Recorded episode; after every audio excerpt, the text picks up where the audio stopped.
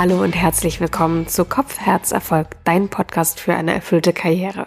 Eigentlich wollte ich dich heute mit einer gesünderen Stimme begrüßen, aber mich hat's nochmal mit Corona erwischt und jetzt liege ich im Bett, habe das Schlimmste aber hinter mir und bin auf dem Wege der Genesung und habe heute aber trotzdem ein spannendes Thema für dich mitgebracht. Und zwar das Thema Sinn. Wenn ich Menschen nach ihren Sehnsüchten befrage in Bezug auf die Arbeitswelt, dann wird ein Wunsch ganz besonders häufig genannt, nämlich der Wunsch, dass der eigene Job Sinn macht, sinnstiftend ist, einen Sinn erfüllt.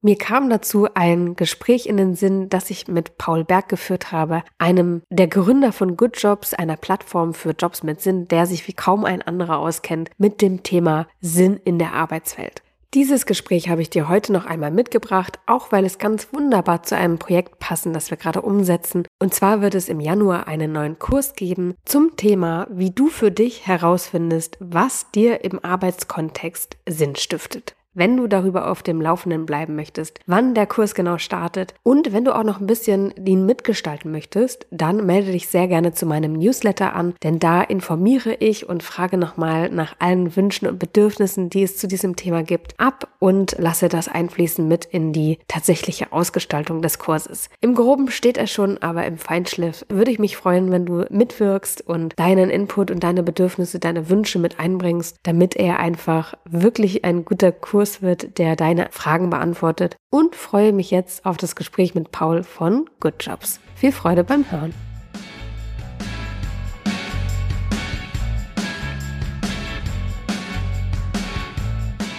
Hi Paul.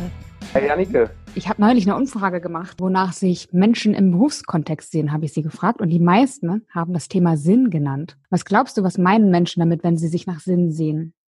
Wir beschäftigen uns ja auch jeden Tag damit. Und wichtig ist, glaube ich, schon mal die Erkenntnis, dass sie damit nicht alle eine spezifische Sache meinen, genauso wie du auch keine spezifische, allgemeingültige, perfekte Definition von Sinn irgendwo finden wirst.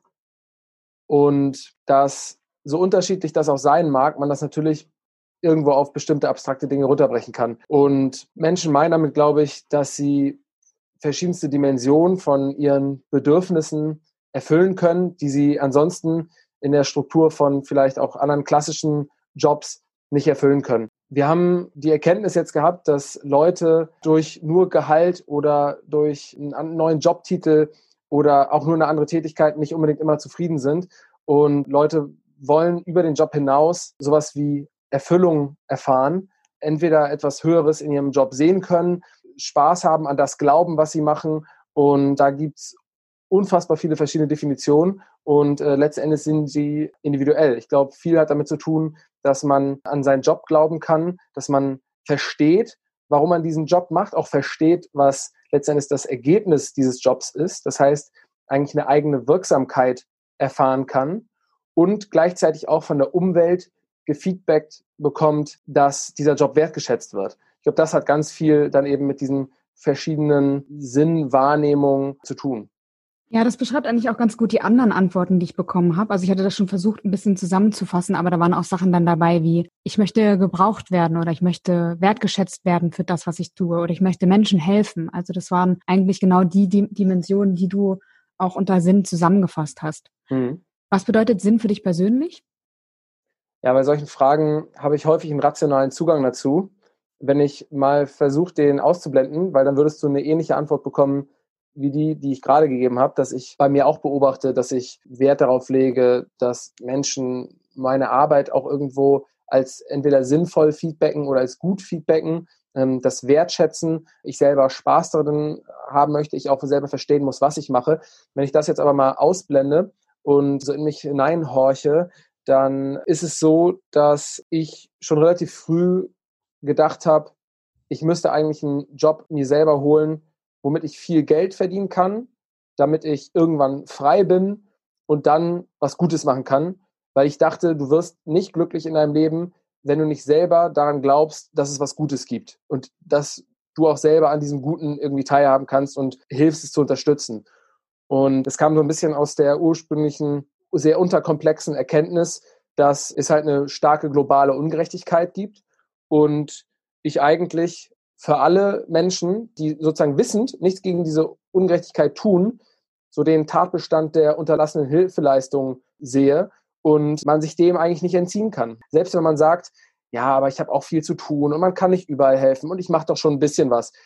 Ich hatte für mich immer definiert, solange ich weiß von mir, dass ich eigentlich mehr tun könnte und dass es eine bestimmte Ungerechtigkeit gibt und ich helfen könnte, diese aufzulösen, solange ich das eigentlich weiß und dann, dann nichts tue trotzdem, habe ich das Gefühl, dass ich halt eben auch unter diesen Tatbestand der unterlassenen Hilfeleistung falle, beziehungsweise meine, meine Nichthandlung darunter fällt und ähm, ich dagegen was machen muss, weil ich ansonsten nicht glücklich sein kann. Und das ist so ein bisschen mein persönlicher Sinn. Und in diesem Sinn befinde ich mich, wenn ich das Gefühl habe, sei es auch sozusagen in einer sehr indirekten Kette, dieser vielleicht Wertschöpfungskette für die Gerechtigkeit zu arbeiten. Genau, wenn ich mich da halt drin befinde und sage, okay, ich, ich, ich mache was Gutes und, und ich, ich versuche, diese Ungerechtigkeit irgendwie langsam abzubauen. Ja, das ist sozusagen mein Sinn, wenn, wenn ich mich da drin befinde. Und so Dinge wie, die Tätigkeit macht mir Spaß und das wird gefeedbackt und wertgeschätzt, das ist sozusagen auch wichtig, aber dann nochmal leicht nachgelagert. Ja, das hört sich nach einem starken Gerechtigkeitssinn an. Weißt du, was sonst so dein Antreiber ist? Weil das hört sich ja schon an. Also einfach nach viel Energie hinter dem Thema. Was sonst mein Antreiber ist? Ja, auch ganz viele verschiedene Dinge. Ja. Mir macht es auch Spaß, Sachen aufzubauen. Genauso wie es einem früher Spaß gemacht hat, irgendwie beim Computer Age of Empires oder, oder Sims zu spielen und sich da ein Riesenhaus zu machen, macht es einfach, glaube ich, generell Menschen Spaß, Dinge aufzubauen. Und das, das spüre ich auch.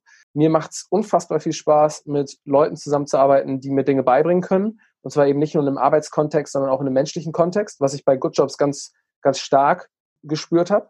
Und wovon ich auch sozusagen, bevor ich Good Jobs mitgegründet habe, auch gar nicht unbedingt ausgegangen bin. Das war eine Dimension, die ich eigentlich ausgeblendet hatte und deren Vorteil ich gar nicht so stark gesehen habe. Und das treibt mich beispielsweise auch an, da immer mehr zu lernen und einfach mit Menschen an einer Sache zu bauen und das auch in einem Arbeitskontext zu machen, der ja früher so von meinem Weltbild sehr stark auch einem Zwang ausgesetzt war. Und zu sehen aber, dass dieser Arbeitskontext gar nicht einem Zwang ausgesetzt sein muss und gleichzeitig Spaß machen kann, das macht auch unglaublich viel Spaß. Und obwohl ich jetzt schon an Good Jobs arbeite und wir eine Organisation sind, die von sich selbst auch behaupten würde, stark im New Work-Kontext und im freiheitlichen Arbeiten stattzufinden, ist es so, dass ich merke, dass ich nur ganz langsam diese indoktrinierte Weltsicht abbauen kann, dass halt eben Arbeit nicht ein Zwang sein muss und dass man von einem Menschenbild ausgehen kann, was ein Bild zeichnet, wo drin Menschen auch gerne arbeiten und es auch freiwillig tun. Ja, das ist wirklich stark verankert. Das merke ich auch mit bei allen Menschen, die sich bei mir melden und habe ich auch an mir selber gemerkt, dass das lange gar kein Thema war. Darf Arbeit jetzt Freude machen? Darf Arbeit jetzt sinnstiftend sein? Sondern Arbeit hat man halt zu machen. Ne? Mhm. Du hast vorhin gesagt, dass du früher die Idee hattest, was Gutes zu tun oder die Ungerechtigkeiten zu bekämpfen, aber dass du dachtest, du müsstest erst Geld verdienen, um dann die Freiheit zu haben. Mhm. Wann hat sich das geändert? Also wann hast du oder hast du so viel Geld bekommen, dass du es dann machen konntest? Also was was ist da passiert? Ja, ähm, ich habe leider nicht so viel Geld bekommen. Und ich weiß nicht genau, wann sich das verändert hatte. Also ich habe auf jeden Fall noch bis zum Ende meines Studiums ähm, am Bodensee an der, an der Zeppelin-Uni gedacht, hey, ich muss eigentlich erst eine monetäre Grundlage dafür haben. Und letzten Endes war dann die initiale Begegnung oder der initiale Moment, dass ich meinen Mitgründer David kennengelernt habe, der gesagt hat, hey, es gibt ein Projekt hier mit einem Enorm-Magazin, dass wir ja eigentlich auch vielleicht Jobs im Thema Nachhaltigkeit als Stellenbörse im Kontext dieses Enorm-Magazins aufbauen. Und ich dann gemerkt habe, als wir uns kennengelernt haben und gesagt haben, hey, das muss vielleicht auch gar nicht nur mit dem Magazin zu tun haben, sondern das kann auch eine eigene Plattform sein, nur für nachhaltige und soziale Jobs, also so Jobs mit Sinn, dass ich gemerkt habe, hey, das ist ein Business auf der einen Seite, wo Geld verdient werden kann, auch Geld verdient werden muss, was mir eine Möglichkeit gibt, Dinge aufzubauen was mir auch zumindest auch nach einer kleinen Startphase sofort die Möglichkeit gibt, halt eben seinen eigenen Lebensunterhalt zu finanzieren und gleichzeitig mir auch die Möglichkeit gibt, einen Sinn in meiner Arbeit zu sehen. Und das war eigentlich so der erste Punkt, wo ich dachte, ja klar, ich muss gar nicht darauf warten. Ich kann auch schon den Mut haben und beide Dinge gleichzeitig irgendwie zu verwirklichen. Und das heißt jetzt nicht, dass man mit Good Jobs sozusagen einen Weg gefunden hat, möglichst schnell Millionär zu werden. Aber ich auch gemerkt habe, okay, man braucht auch nicht die Millionen, um letzten Endes frei zu sein, sondern du musst in erster Linie mal deinen Lebensunterhalt finanzieren können. Ja, vielleicht auch ganz schön, wenn du noch mal ein bisschen vorsorgen kannst. So, das sind so Sicherheitsthemen aber dann lässt sich auf jeden Fall auch schon beides gleichzeitig verwirklichen. Und das ist halt, hat halt auch, glaube ich, was mit diesem Trauma zu tun, was man aus der Schule vielleicht noch mitnimmt, dass man immer das Gefühl hat, es gibt eine ganz starke Einteilung zwischen auf der einen Seite Zwang, Dinge, die ich machen muss, und dann Dinge, die ich machen möchte. Ja, das ist so ein, so ein zweigeteiltes Weltbild, so ein zweigeteiltes Denken, was mir da irgendwie vermittelt wurde. Und da hat es wirklich so einen Anstoß auch von draußen gebraucht, nachdem ich dann gemerkt habe, okay, man kann eigentlich auch beides gleichzeitig machen. Ja, was es gerade bei mir noch ausgelöst hat, als du erzählt hast, mir kam auch der Gedanke, dieser Zwiespalt zwischen, ich kann Geld verdienen mit Dingen, die ich halt Arbeit nenne, aber wenn ich mich für das Gute einsetze oder Ungerechtigkeiten bekämpfen will, was Gutes tun will, wie auch immer, dann kann man damit kein Geld verdienen. Also dieser, mhm. ähm, womit lässt sich Geld verdienen oder der Lebensunterhalt sichern? Also finde ich, äh, mhm. äh, dass du das auch so klar gesagt hast, dass das ähm, natürlich, dass man auch damit Geld verdienen kann, klar. Ja, ja, ja und ähm, na, so, früher gab es dann irgendwelche Dokus oder mal Berichte von irgendwelchen Leuten, die vielleicht mal ein Altersheim oder irgendeinen Sozialdienst betrieben haben und sich dann Lamborghini holen. Und dann wird das natürlich sozusagen verteufelt und dann wird da so ein Bild auch kreiert von, äh, wenn du was Gutes machst, dann kannst du doch nicht so viel Geld verdienen. Und klar ist es irgendwie scheiße, wenn du ein Altersheim mit einer Zeitarbeitsfirma irgendwie dann gleichzeitig managed unter einen Hut bringst und dir dann einen Lamborghini holst. Aber das ist ja genauso scheiße, auch bei einem Großteil vom Rest der Wirtschaft. Bloß da wird es halt nicht so deutlich, ja, weil die Leute, die dann daran leiden, vielleicht äh, auf der anderen ähm, Erdhalbkugel sitzen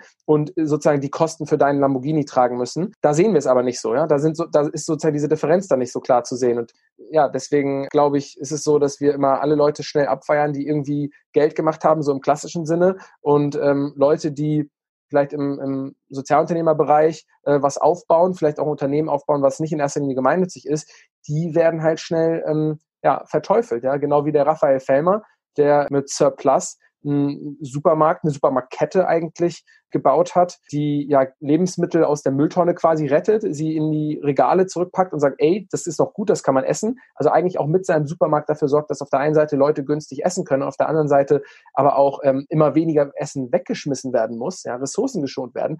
Und als der seine Idee bei Die Hülle der Löwen vorgestellt hat, haben alle gesagt, ja, ich finde es ekelhaft, dass du jetzt hier mit so, einer, so, mit so einem sozialen Image daherkommst. Du willst doch einfach nur deinen Laden möglichst groß machen und ja, du, mentalisierst diese Ideen, obwohl du selber eigentlich der Urkapitalist bist. Und das ist halt einfach grundfalsch. Von der Idee, von der Theorie grundfalsch. Aber bei dem Beispiel äh, damals auch besonders schmerzhaft, weil Raphael Fellmer so ein, eine der reinsten Seelen besitzt, die ich so in einem Business-Kontext jemals äh, erlebt habe, äh, der selber ja auch schon jahrelang auf Geld verzichtet hat, weil ihm dieses System zuwider ist. Und deswegen äh, hat sich da für mich auch sozusagen dieses System nochmal selber karikiert im, im Kontrast zu ja, einem, einem coolen Sozialunternehmer, den ich kenne. Ja.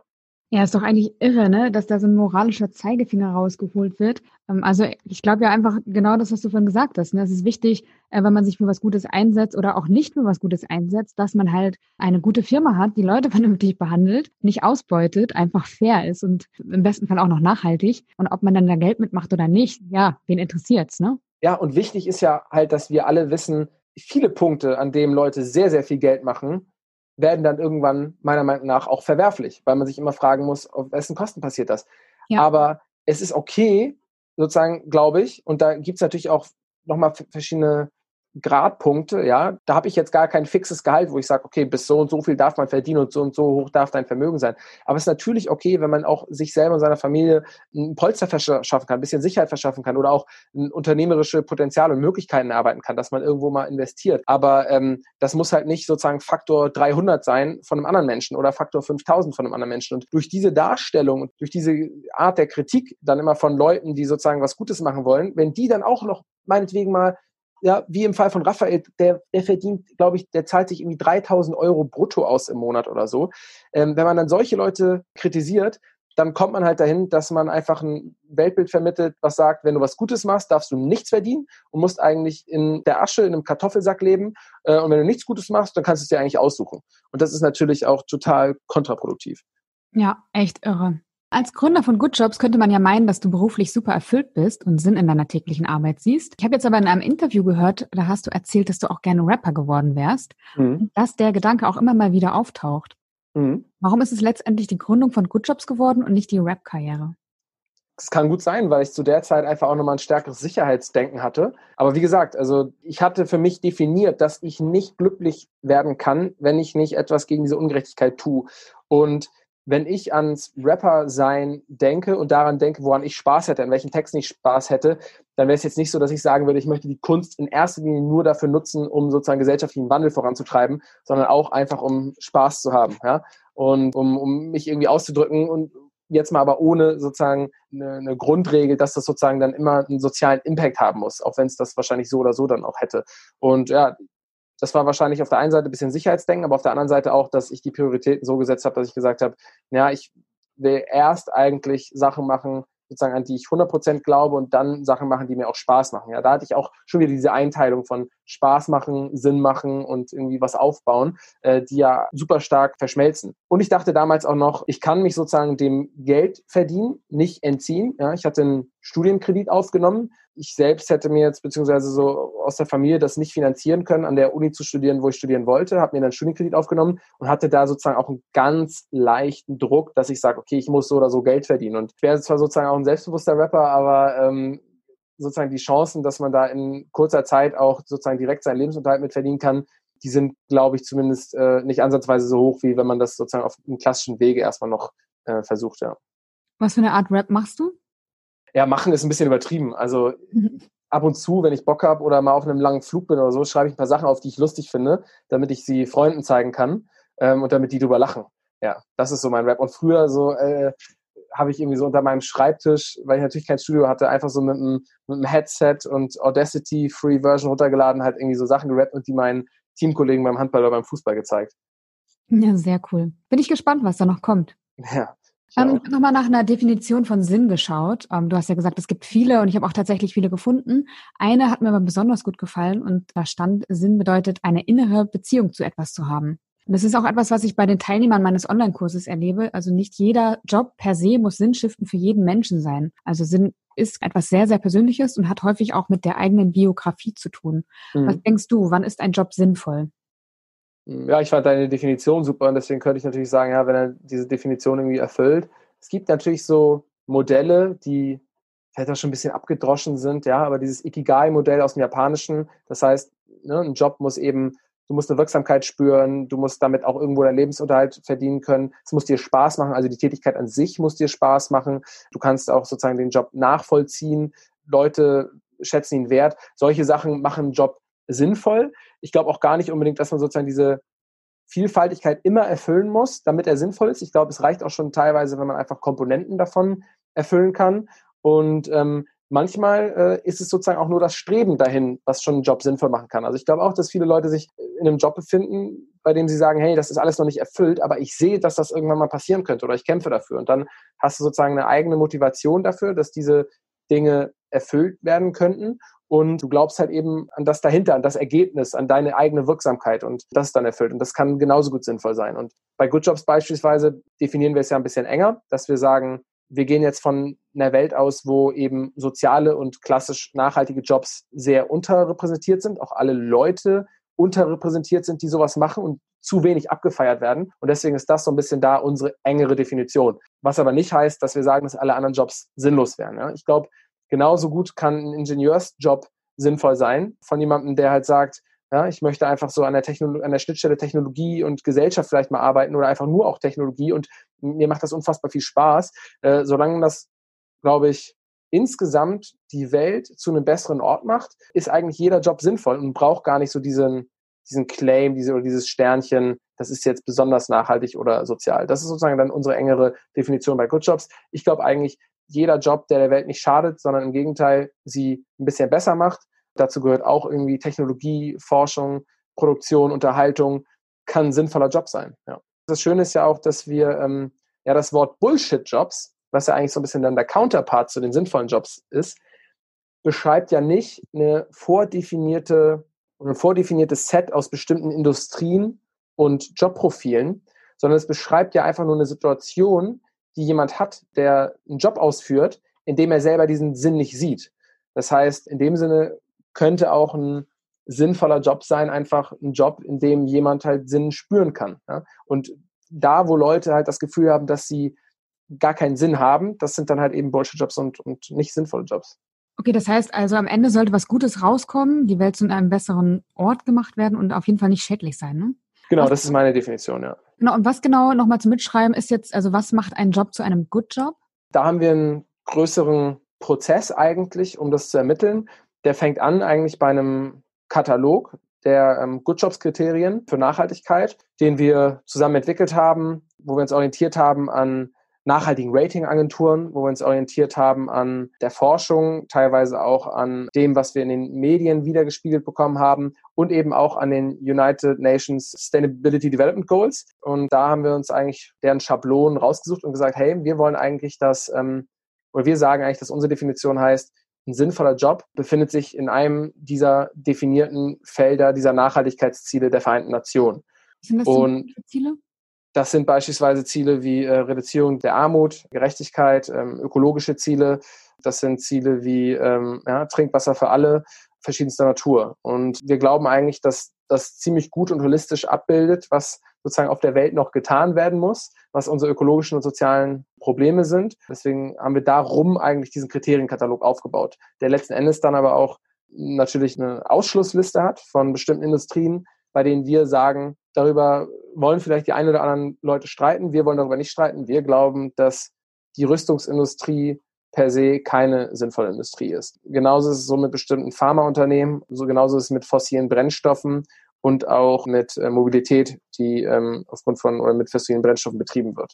Das ist sozusagen dann auf der No-Go-Liste. Und häufig gibt es aber auch Diskussionsfälle, und da haben wir halt einen internen Prozess definiert, dass äh, wir hier Experten haben, die bei Good Jobs so einen Prozess anstoßen, recherchieren, rausfinden, okay, was spricht dafür, was spricht dagegen, dass eine Institution vielleicht hier aufgenommen wird oder nicht. Und wir das dann eigentlich in einem ja, relativ demokratischen Prozess äh, als Team entscheiden, ob wir ähm, eine Organisation aufnehmen oder nicht und dabei auch ziemlich stark so auf das Feedback von unseren Usern vertrauen, die uns auch schon häufig darauf aufmerksam gemacht haben, wenn ein Unternehmen vielleicht einen grünen Anstrich hatte, aber dann eben keinen grünen Inhalt.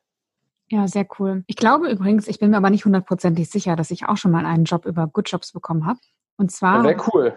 Ähm, ja, ich bin mir nicht mal hundertprozentig sicher, aber ich glaube schon. Es war, als ich meine Selbstständigkeit angefangen habe und noch einen Nebenjob brauchte. Da habe ich mich nämlich bei Futures beworben. Das ist ein Verein für nachhaltigen Tourismus. Also ich würde auf jeden Fall sagen, dass es ein Good Job war. Mhm. Ja, das ist doch super. Und wie gesagt, das ist ja auch eigentlich dann eine sehr persönliche Sache und eine sehr individuelle Sache. Ja. Hm, ich habe das Gefühl, dass in den letzten Jahren ein wahrer Hype rund um das Thema Purpose entstanden ist. Mhm. Und ähm, viele Unternehmen suchen jetzt plötzlich ein Purpose, um attraktiv für Talente zu werden. Was würdest du sagen? Wann ist die Bestrebung nach Purpose eine gute Idee? Ich glaube, die Bestrebung nach Purpose ist fast immer eine gute Idee. Also manche Firmen wollen, glaube ich, diese Bestrebung instrumentalisieren, um mehr Profit zu machen. Ja, genau. Das kann aber trotzdem natürlich positive Folgen für Arbeitnehmer haben, wenn sie halt einfach merken, ja, das Thema kommt auf die Landkarte und ich beschäftige mich überhaupt mal damit. Ja, genauso wie es positiv sein kann, wenn McDonald's irgendwann vielleicht komplett auf Fleisch verzichtet. Das machen die vielleicht nur, um Gewinn zu machen und um die Langfristigkeit ihres Unternehmens zu sichern. Aber wenn es zur Folge hat, dass für McDonalds keine Tiere mehr umgebracht werden, dann ist es trotzdem, glaube ich, unterm Strich was Gutes. Auch wenn man die Intention sozusagen nicht heilig sprechen muss. Purpose ist natürlich dann schwierig, wenn aufgrund dessen, dass Purpose sozusagen ausgenutzt wird für einen Organisationszweck, auch noch Schaden entsteht. Ja, also ich glaube, ich denke da jetzt an bestimmte faschistische Bewegungen, Parteien oder Sekten, die ja auch alle mit einem ganz starken Purpose-Modell letzten Endes mhm. arbeiten. Ja, spannende Sache. Was glaubst du, wie Corona den Arbeitsmarkt verändern wird? Also ich will auch nicht so tun, als ob Corona jetzt die geilste Chance wäre. Dadurch wird aber natürlich auch die Arbeitswelt irgendwie verändert, weil wir, wie wir wissen, alle jetzt beispielsweise in, einem, ja, in strukturellen strukturellen Zwängen ausgesetzt waren. Das fängt beim Homeoffice an, dass selbst Firmen, die von sich glaubten, eigentlich schon sehr offen, tolerant äh, gegenüber Homeoffice zu sein, das schon verstanden zu haben, beispielsweise jetzt unsere Firma Good Jobs, selbst wir haben ja nochmal eine andere Qualität vom Homeoffice wahrgenommen einfach weil es von einem auf den anderen Tag zu 100 Prozent war. Das heißt, es war, was so ein Thema angeht, die ultimative Bestandsaufnahme eigentlich. Und das ist halt nicht letzten Endes nur dann einfach ein Benefit oder eine Dimension des Arbeitsalltags mit dem Homeoffice, sondern darin manifestiert sich, glaube ich, auch eine Frage des Menschenbildes, was wir haben, weil der Grund, wieso viele Firmen auch vorher ein Homeoffice nicht eingesetzt haben, ist ja, dass sie denken, ja, wenn jetzt jemand mhm wenn jetzt eine Mitarbeiterin zu Hause ist, äh, dann legt die die Füße hoch und macht halt zwischendrin die Wäsche, ist unkonzentriert und schreibt vielleicht Arbeitszeiten auf, die sie gar nicht abgeleistet hat. So. Das andere Menschenbild wäre eigentlich, ich empower jemanden, gebe ihm mehr Freiheit und der Mensch an sich möchte was Gutes tun, möchte auch arbeiten und deswegen wird er das umso besser ausnutzen können, je freier er ist.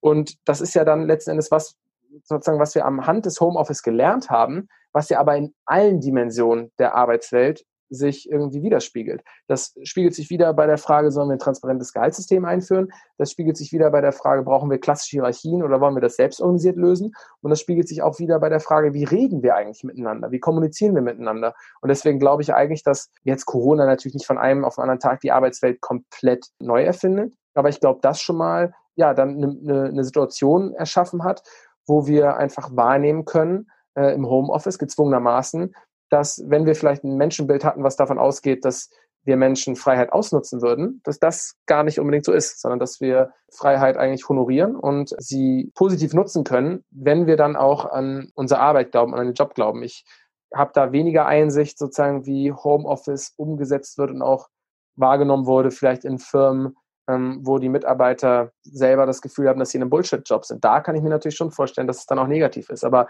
äh, umso deutlicher wird dann ja so ein bisschen die Message, die von, äh, ja, die, die so thematisch um dieses Menschenbild irgendwie rumgeht. Ich habe ja äh, früher bei Volkswagen gearbeitet, gearbeitet mhm. und ich habe auch noch Freunde bei Volkswagen.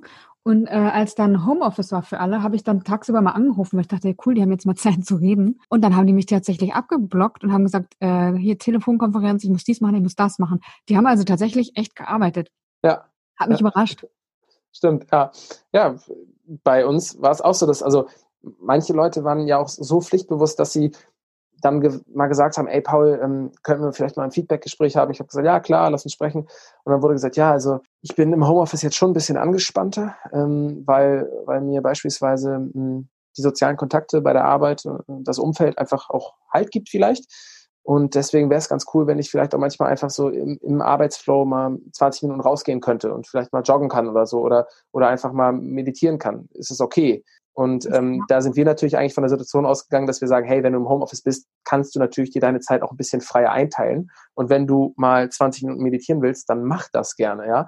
Aber das ist dann auch was, was man sozusagen nochmal erklären muss und wofür man auch nochmal sorgen muss. Weil klar, das ist sozusagen jetzt auch schon eine, eine altbekannte Erkenntnis, dass ähm, Freiheit teilweise auch zu Selbstausbeutung führen kann, gerade in der Kombination mhm. eben mit einem sehr starken Purpose-Modell, wo Leute das unbedingt wollen, ja, und mhm. vielleicht dann sogar das so gerne wollen, dass sie ihre eigenen Bedürfnisse sogar hinten anstellen. Und das ist sozusagen ja auch nicht gut und vor allem auch nicht nachhaltig.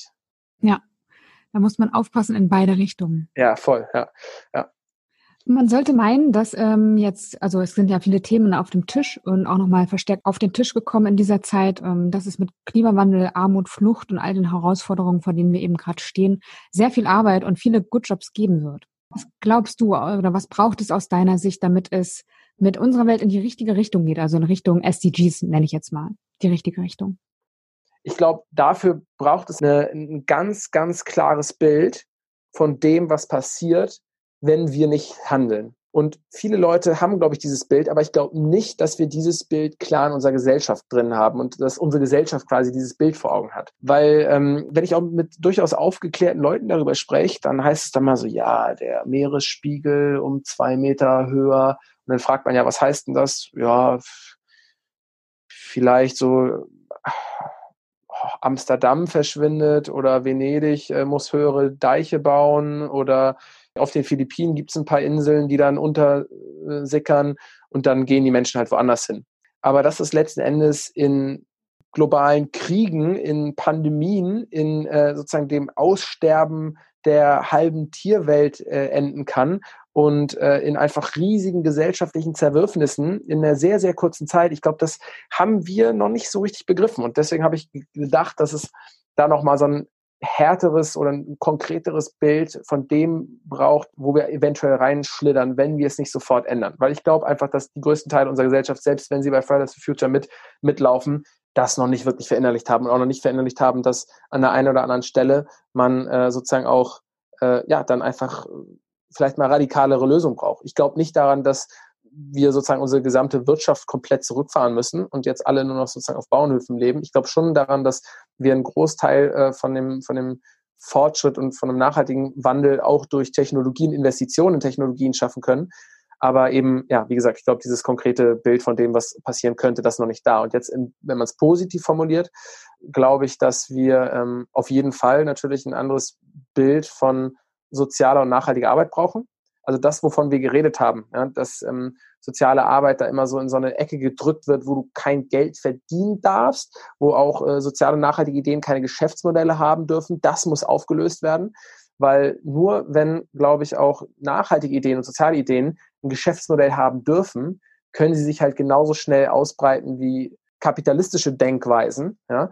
Ähm, dadurch, dass sie halt eben ein kapitalistisches System nutzen, auch ein Marktsystem nutzen und ähm, deswegen ist es, glaube ich, ganz wichtig, dass wir soziale Unternehmen haben und soziale Unternehmerinnen und halt auch junge Leute merken, ey, das ist was, da habe ich Bock drauf und das kann ich auch machen, ohne jetzt sozusagen in der Armut leben zu müssen oder ständig meinen meinen Kopf demütig senken zu müssen. Ja? Ich glaube, das ist ganz wichtig, dass wir das irgendwie äh, checken als Gesellschaft und, und daran arbeiten und merken, dass dann soziale Unternehmen selbst wenn sie vielleicht, ne, ich, ich glaube, Coffee Circle beispielsweise, wie viel Umsatz machen die? 13 Millionen Euro oder Share. Ne? Ein großes äh, soziales Unternehmen, die was verändern wollen, die machen wahrscheinlich im zweistelligen Umsatz irgendwie einen Millionenumsatz, wenn überhaupt.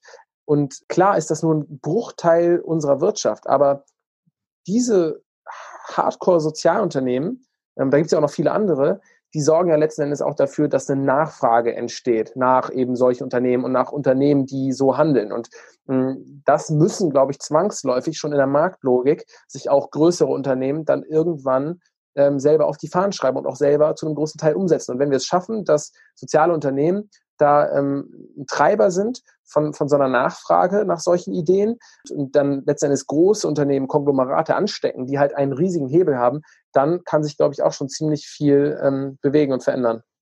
Also von daher, das wird ja absolut für Good Jobs sprechen. Ich kann nochmal für die Plattform werben, ähm, sich da mal umzusehen, wer einen Job mit Sinn sucht. Ich danke dir, Paul, auf jeden Fall für das Interview. Danke. Ja, danke schön. Sehr cool. Und ähm, ja, bis bald. Gerne wieder. Schön, dass du heute wieder dabei warst. Ich hoffe, du konntest ein paar Impulse für dich mitnehmen. Ich freue mich über dein Feedback, über deine Fragen oder Anmerkungen und auch über deine Bewertung im iTunes Store. Ich wünsche dir alles Liebe und sage bis zum nächsten Mal. Deine Janike.